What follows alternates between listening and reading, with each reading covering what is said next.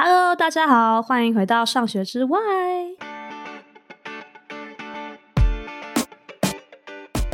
然后今天这一集呢，是鸟仔比较少，之前几乎没有接触过的一个呃一个主题，然后其实是关于特殊教育的部分。不过我们这一集比较特别，就是我们没其实没有呃真的直接专注的去讲，就是特殊教育的教育方法要怎么做。我觉得今天比较特别主题是因为其实，在特殊教育里面的族群呢，就是它其实包含比较多，像是我们可能会分类为像身心、生理或心理相关的障碍，或是比较不一样的族群的教育内容。那我们今天想要谈论的族群是，其实，在近几年还蛮多，无论在心理或是教育部分，都常常提到的一个族群，就是 ADHD。那它的中文叫做注意力不足过动症。那我觉得这一集非常有意义又很酷的地方是，就是因为我今天请到的来宾呢，其实不是心理师，也不是呃教育专家。我今天请到的其实是呃，他是 ADHD 大孩子这个。YouTube channel 的的创办人，然后他一直在做 ADHD 的相关的推广的很多的节目。我觉得更重要的是，其实我们的今天的来宾他自己就是 ADHD 族群的朋友，所以我希望可以透过这一集，让大家可以更从呃来宾的故事去更了解 ADHD。具体来说，我们可以怎么样认识他们，到底是怎么样，然后还有去反思我们的教育制度，还有我们的社会环境，到底对 ADHD 的族群的朋友到底是友善呢，还是我们其实还有很多可以更好的空间？那我们就先来欢迎我们的来宾 Alice，Hello，嗨，谢谢邀约。先请 Alice 介绍一下自己是谁好了。好，就是我比较 prefer 大家叫我 Alice。然后我目前在 Arizona State University 就读心理学的硕士中。然后我的研究兴趣是 ADHD，然后还有情绪调节。然后我本身对一些 machine learning 之类相关的也是挺有兴趣的。当然，刚刚也帮我提过，就是 我有在之前有创办那个 ADHD 大孩子这个 YouTube channel 啊。当时创办它的原因，就是因为我觉得，嗯，我很希望可以透过我的经验，然后让更多的去了解到关于 AD 相关知识之外呢，我觉得，嗯，因为在台湾的教育里面，其实我觉得 ADHD 的朋友患者们很多时候可能会因为自己的一个。对自己的看法的一些限制，给自己设限了。所以，我希望透过我的经验分享，可以让大家知道，嘿，有 ADHD 不代表你不可以去追求你的梦想，你还是一样有能力可以去追你的梦想。嗯，对，没错。所以，就像我刚说的，就是因为儿子自己其实是就是有 ADHD，所以我之前在看儿子的节目的时候就。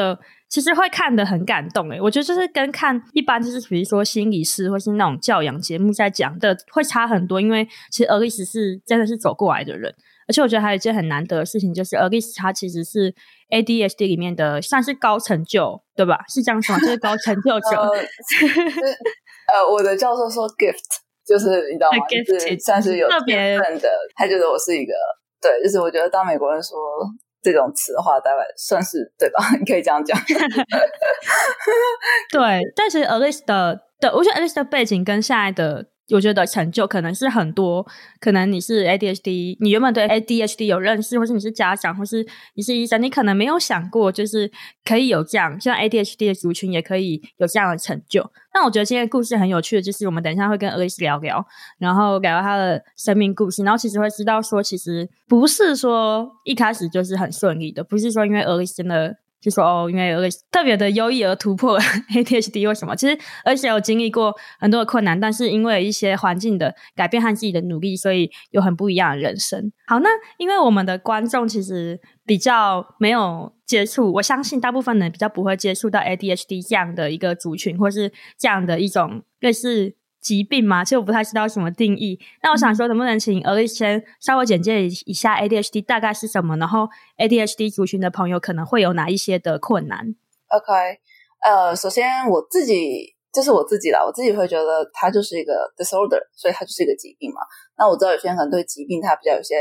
可能偏负面的想法，然后我是觉得。OK，如果你要觉得它是一个特质，我其实觉得，如果呃你想怎么想，觉得比较舒服都没有问题。但自己学心理学，然后 ADHD 在我们的 DSM-5 精神疾病诊断与统计手册里面，它就是一个 disorder 啊。当我讲疾病这个词的时候，我绝对没有任何的负面的意思，这是一个对我而言，我在这个领域它就是一个 term，就是一个词，还很中性的。然后呃，本身呢，它就是一个脑部神经发育障碍的一个一个症嘛。呃，我希望就是大家听到不要太难过啊，就是他比较不要去期待说长大后就会自然好这件事情啊，这就是呃所谓传说啊。当然有一部分的孩子就是或者一部分人呢，他们确实就是可能症状比较轻微，所以可能他们的一生都没有被诊断出来，或是他们一生受到这样的一个像 ADHD 的影响是非常的少。甚至他们有相关的症状，可是呢，他们并没有所谓我们说达到那个诊断标准，对啊，所以呃，有些人会用特质去形容它，但我自己对于特质去形容说你有 ADHD 这件事，我自己是不太认同，但纯粹是因为我觉得是跟我在这个领域有关系。因为我觉得，嗯，ADHD 它就是一个需要经过专业人士评估，然后严谨的诊断后的一个疾病。所以，当我说我有 ADHD 这个意思，就是我经过诊断，然后真的有这个疾病。如果有些人说哦，我有特质，哎呦，我就觉得你可以说每个人都有不专注的特质，但当你说 ADHD 特质的时候，那就不是，然后在我这个领域，它就不是那么的一个 OK 说法吧。嗯，然后有 ADHD 呃的人呢，比较有症状，我觉得大家比较常知道的话，就是可能非常的所谓过动，就是。坐不住嘛，然后跑来跑去，好像就有点静不下来。嗯，还有一些像是，呃，我觉得我自己来讲的话，我观察到跟我学到的睡眠障碍，还有情绪的问题，然后有些还会有 ODD，就是对立反抗，然后有些可能会有呃忧郁啊，或是焦虑等相关的一些所谓的共病吧。那男生跟女生。是有差异的，在症状上面的差，像我就是非常，我觉得是非常呃 typical 的女生的 ADHD，男生 ADHD 会比较多那种过动的一个特质会出来，女生的话会相对用另外一种方式去呈现所谓的 ADHD 症状，就是我们可以在教室做得很好，我们可以非常的安静，但是我们心思是非常飘的，就是没办法专注，嗯、对吧？不能专注其实是 ADHD 非常我觉得很典型的一个症状。很多人也是因为没办法专注而觉得，哎，自己好像哪里有些问题。像我自己小时候就是这样，发现自己不太一样。哦，我记得 Alice 你还有跟我说过，在比如说感官的感觉上，或是情绪的接收，或是发生上面也不太一样，是吗？嗯，对。一般来说，就是 ADHD 的人的，嗯，我刚刚提到的情绪调节嘛，这是为什么对情绪调节这块的研究非常有兴趣。ADHD 普遍会感受到比较，我们说。极端或是比较强烈的情绪，我有时候会形容说，有些人遇到一件事情，会被别人批评，你可能感受到难过，或是很震惊，或是有点不高兴。可那程度，如果说一到十分，一般可能就评个六分吧，好，再高一点七分好了。我说我只是举例啊，因为毕竟我也不知道一般怎么去评分，但是我可以说，很多 ADHD 感受到是非常非常强烈的。我们可能考到九分或十分，Oh my god，那个人怎么会批评我？我这么努力，为什么会被批评？哦，是不是我真的做很差很差很差？会非常强烈，然后有时候那种感受到强烈到你没办法去呼吸，或是没办法，你不知道怎么去接受那样的感受跟情绪。这其实就是情绪调节的一部分。嗯嗯嗯嗯，了解。那而为什么我记得好像你好像是跟我提过，有点是关于比如说规划或是时间感上面的部分，也会有一些差异。对。其实 ADHD 它是我刚刚提到一开始讲，它是一个脑部神经发育障碍，所以脑部神经是非常非常复杂的嘛。也就是说，它有很多很多的，可以说跟 ADHD 相关的症状，包括记忆，呃，working memory 啊，就是我们的工作记忆。很多人说，哎，我怎么感觉记不住东西，或是啊、呃，考试要背东西怎么样都没办法 recall 出来，在考试的时候。然后还有时间感，ADHD 在时间感上是有我们说时间盲。哦，没办法，盲盲是那个盲人的盲，对，没错，就叫 blind，对，没错，就是那个词，对，时间盲就是说我们没办法很像正常一样去感知时间，也就是说，一般人可能你去评估，假设你今天预计要，假设你你上课时间是八点好了，那你去评估，你可能要 OK 好，你可能要六点半起床，好，女生因为比较多时间去处理一些事情嘛，就是打扮或者什么之类的，对，可是呢。呃，很多我说，呃，ADHD 朋友他们在去预估或者是预自己要多少时间准备的时候，他们会估太短哦。Oh. 对，他们会觉得，哎，应该没问题吧？我可能就七点起床，或者是呃七点半，我可能就十分钟就可以打。但是 一般是啊，十分钟。呃，如果你 你是男生，我觉得可能性高一点啊，对啊？男生不太需要。女生的话，我觉得，嗯、呃，这个就有点。但是我以前真的。我在我开始治疗之前，我真的没有意识到这东西。治疗之后，我有意识到，哎，对，我对时间感是比较差的。所以我觉得，为什么我很推荐所有人，就是有 ADHD 一定要有手表，或是你桌上有房间有挂时钟之类的，嗯、对啊，就是在时间感上面是需要训练的。然后当然药物会有帮助，可是我就想说，很多 ADHD 会迟到，除了 ADHD 症状的话。呃，会有一些影响嘛，就是你可能会比较拖延啊，晚一点起床，拖一下，拖一下，拖一拖就 拖到可能迟到。那当然还有在时间感上面也会有影响。你可能觉得，哎，我应该来得及啊，所以我可以做这个做那个，然后最后就，哎，好像什么都来不及了。还有这样就是，呃，优先顺序，我们说我们有 ordering 的概念，我们有时候觉得，嗯、呃，我们先做这个没问题吧，或是我们注意力完全被另外一个突来事情。事前事情给吸、oh, 吸住了，所以我们就转到嗯、呃，有一个例子，像是假设嗯，OK，你今天要出门，然后你想 OK，那我要先刷牙洗脸，然后吃早餐，然后东西带着出门。好，这个时候你正准备去刷牙，结果你朋友打给你了。好，接下来你可能就跟你朋友聊了聊，聊到三十分钟。Oh. 这就是一个，我只是举个例子啦，就是希望说让大家可以透过理解一点概念，嗯、但并不是说一定是这么一回事这样子。嗯，对，因为它可以用很多方式去呈现。嗯，所以我这样听起来感觉是你们的注意力会比较容易因为一些可能收到一些其他感官资讯啊，就会被转移，或者是说可能在遇到一些状况的时候，因为情绪会比较起伏比较大，可能会去 take 到你的，可能我觉得也是一种注意力啊，一种 effort。嗯，比如说你因为情绪来了，所以你要用 effort 一些 effort 去处理它，所以。会导致你们比较没有办法那么专注在当下的一些任务，或是就是常规说哦，我们要守时间，我们什么时候要做什么 routine 这件事情。嗯，我觉得可以这样理解，没有问题的。对啊，就是我之前很喜欢，应该是我现在很喜欢，我很喜欢猫头鹰，呃，夜行性 动物嘛。然后其实它有一个特点，就是说它是随时是处于那种就是警戒状态嘛。然后其实之前就有做相关研究，然后大家就，诶，它跟 ADHD 有一点类似，就是它是。随时是注意四，就是我们是随处在比较算是警戒状态，只要四周有任何动静，我就嗯有动静，然后稍微看一下，然后 注意就被吸走了，对，所以我觉得你的理解是很 OK 的。好，了解。工商时间，七月要来跟大家一起回顾上学之外的家长必听特辑，包含了儿童情绪教育、儿童性教育、幼儿教育。还有鸟仔鸟王对于育儿友善的想法哦，快点追踪上学之外的 Instagram，还有 Facebook 粉丝专业，鸟仔会透过贴文、影片精华，还有限时动态分享的方式，来跟大家讨论家长所需要的小撇步哦。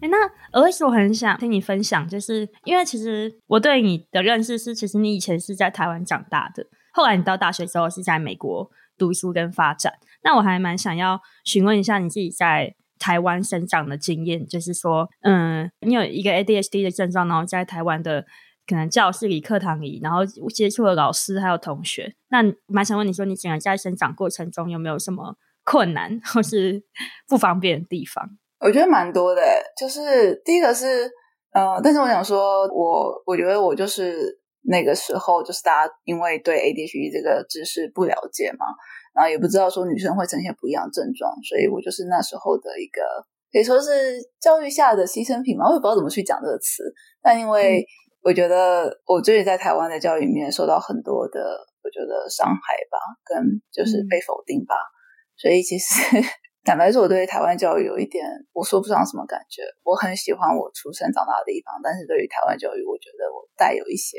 一些情绪。嗯，就是首先是我觉得老师他并不理解。即使我已经寻求帮助了，他们还是就会觉得说：“哦，你看起来很正常啊，你是你自己不愿意努力，所以你没有努力，而不是你没办法努力。”然后这这样是不一样的概念嘛？你不想跟你有没有能力这两个概念。然后第二就是因为大家并不了解的事情，所以在成长过程中。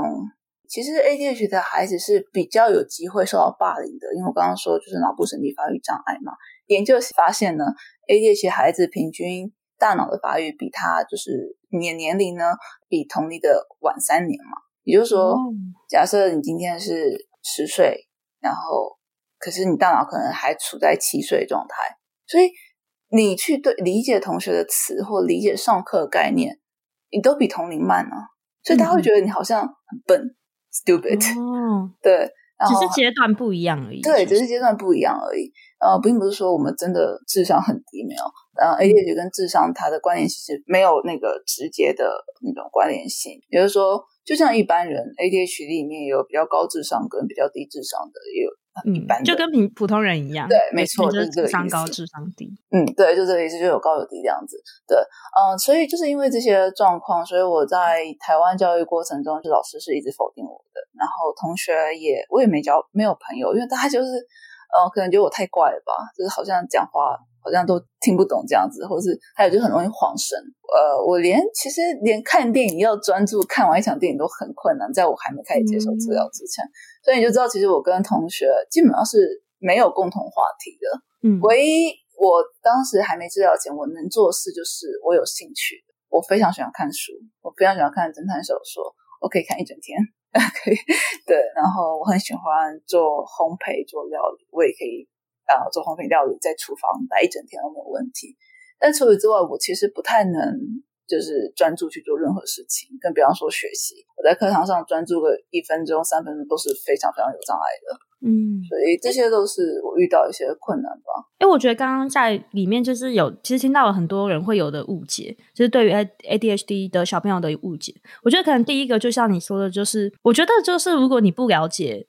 这个东西，其实是类似于一个，其实是一个失调，是一个脑部神经状态的一个障碍的话，我们就会觉得说，因为对我们经验里面就是说，如果我想要专注，我就是逼自己专注就好啦。我就是如果你觉得。无聊想不想看老师，你就是一直提醒自己说：“哦，不行，无聊，你就是要认真上课就可以。”所以我觉得很多老师都会觉得说：“你为什么就是不专心？你为什么不愿意去专心？”那我觉得俄罗斯当就有讲到这件事情，就是你不能做到跟你不愿意做是两回事情，两件事情。但是其实常常很多人会误解它。对，我觉得是因为很多人不了解 ADH 情况之下，会觉得注意力还是一个一个意志力的问题，你没有足够意志力。然后我想说，ADH 绝对不是意志力问题。绝对不是你想，然后你就可以做到这件事，它就是一个大脑神经连接问题嘛。那如果你连接上面有障碍的话，你不透过我们说的有研究实证科学的方式去呃说治疗这件事情，它绝对不是你想靠意念去想就可以成真的事情，对吧？毕竟我可以坦白说，我在我接受正规治疗之前，我尝试过很多努力啊，我每天运动。疯狂运动，我吃的非常健康，但是没有任何事情改变，没有奇迹发生。嗯，我觉得大家有一个很需要去思考的一个误解是，就是你，因为我刚刚听到你说你其实很喜欢看书跟烘焙，所以其实你可以一整天都好像就是沉浸在里面。可是我觉得这个对 ADHD 患者也会有一个，我们会有一些偏误，会觉得说，哎，你们应该就是很不专心吧？所以就会、哦、对，所以这这个这我也是觉得大家可能会不知道的的一个点。我觉得是对，我应该是我应该特别就是强调这一点哦，没有了，好像因为我觉得 ADHD 是一个很广的一个议题，所以可能有时候我就是叫我在这研究做很久了，所以 有时候我可能没有那个给到那个点，需要稍微。哎呀，我觉得这个很有趣，对所以蛮想要多听一点。就是 ADHD 它是是可以专注的，而且是可以进入高度专注的状态。但前提是这个领域或这个东西是他有兴趣，嗯，对。那如果在有兴趣上是，我们是真的可以忽略身旁发生的所有事情，我不会感觉到饿，诶，我可以一整天做都不会饿，直到我完成就觉得哦，天啊，好饿哦。对，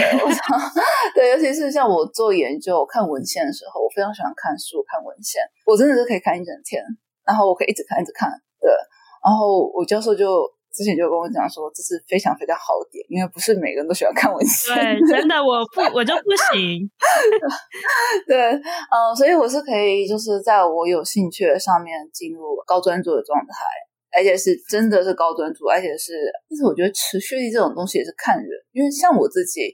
哦、呃，从小到大喜欢东西，喜欢侦探小说，我现在还是喜欢，只是比较没有时间去看它。哦、嗯哼呃，对。然后看文献，我真的从我开始接触到到现在，一直都很喜欢这件事，也没有改变。可是有些人跟我说他们会改变，这个我觉得就可能还是因人而异啦。可是呃，要强调一点就是，对 ADHD 在呃比较有障碍是说我们没办法去最大挑战是为什么它会影响到很多人学习跟工作，是因为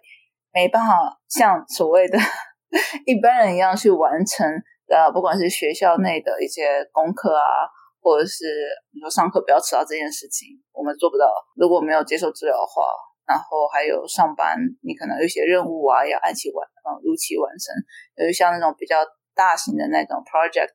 你需要按部就班嘛，你要有一个 plan 嘛。那 ADHD 可能一开始冲很快，累了，然后就烂尾了，就很多事发生，或者是你没有预估到那个你需要的时间，就是啊，最后三天要完成，做它就好，就发现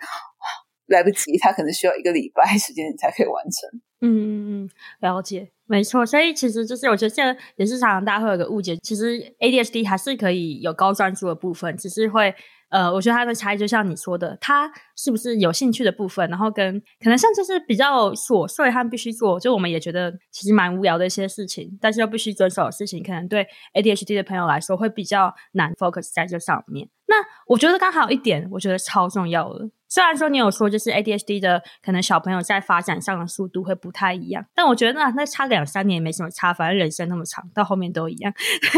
但我就是觉得很多人就是像你说，他们会觉得他们会以为 ADHD 的人比较笨，但是其实这个跟智力是没有关系的。可是，就我蛮想问你说，就是你当年有觉得你自己比较笨吗？有啊，因为所有人都这样跟我讲，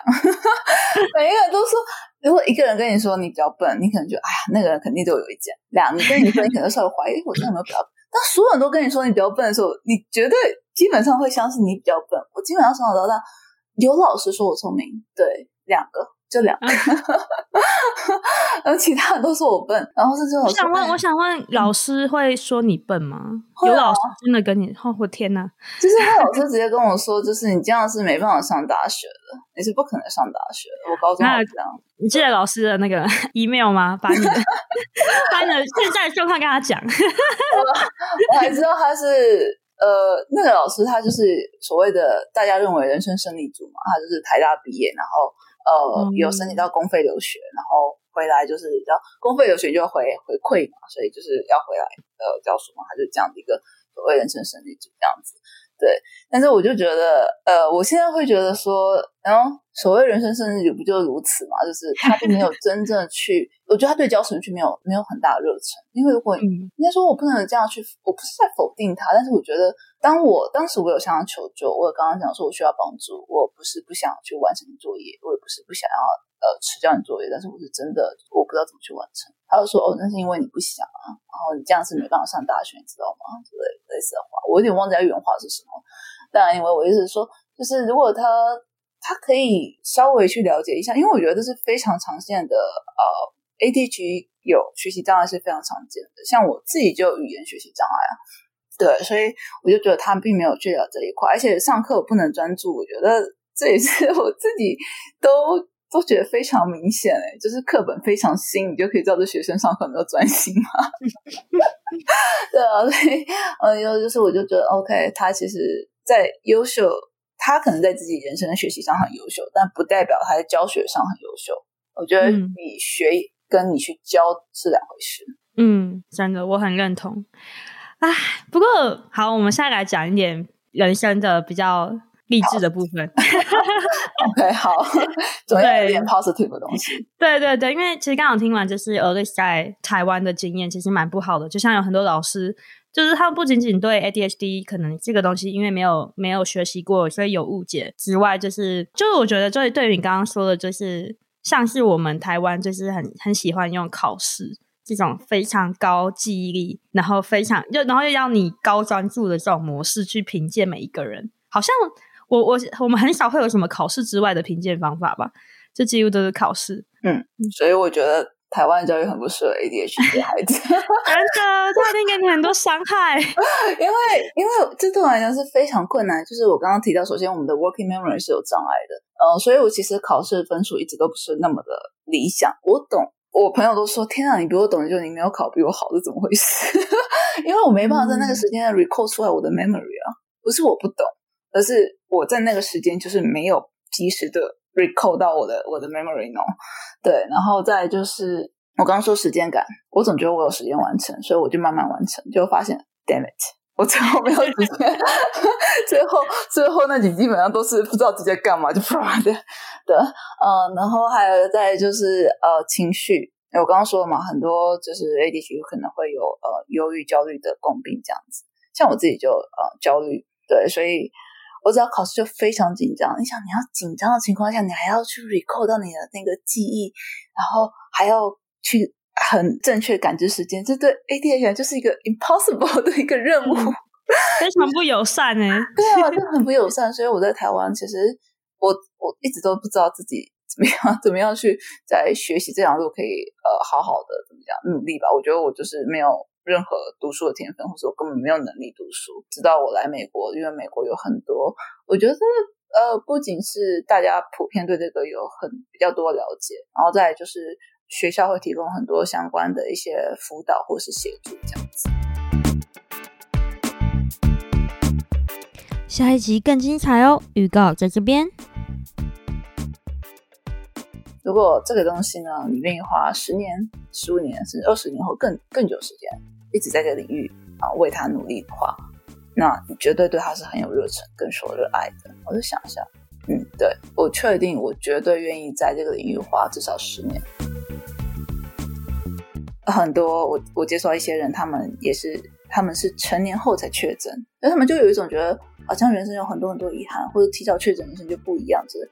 呃、uh，Well，对，没有错。当然，如果我们可以倒回过去，是不同选择，一定会有不一样的人生。但是我们没办法倒回过去，而且不一样人生一定就会比现在好吗？我们其实很难去说。就是每个人，我觉得人生中都有自己的课程吧。对我而言，就是我自己看来 ADHD，我就觉得它就是我人生中一个要修的课。嗯。